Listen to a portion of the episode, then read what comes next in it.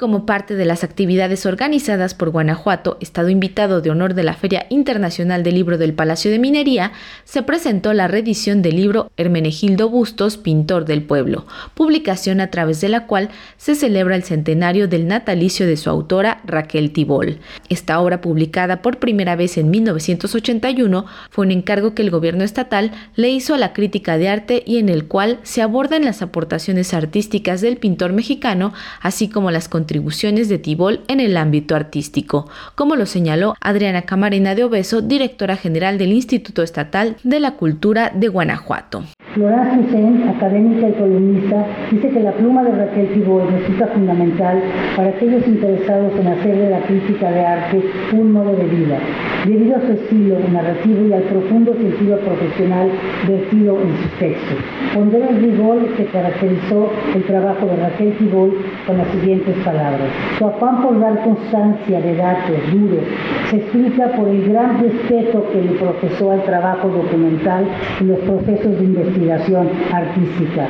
Recordemos en la época de las grandes investigaciones de la maestra no existían los recursos que hoy se tienen Asimismo, se destacó que este libro es una de las dos publicaciones reeditadas que existen escritas por la crítica de arte más sobresaliente Raquel Tibol.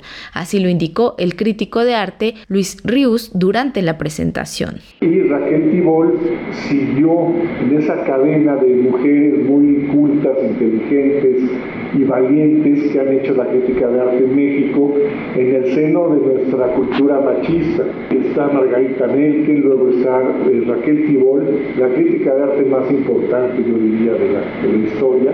Si bien hemos tenido grandes críticos eh, hombres, por ejemplo, Antonio Rodríguez, uno de la época también de ella, pero el portugués también es excelente, novelista a sí mismo, eh, fue ella quizá la, más, eh, la más fiel a esta vocación crítica y la más frontal en todo sentido.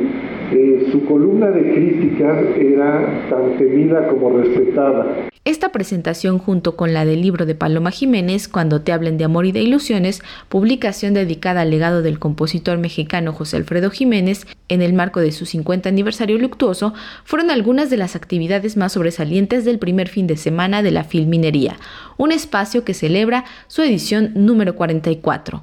Para Radio Educación, Pani Gutiérrez.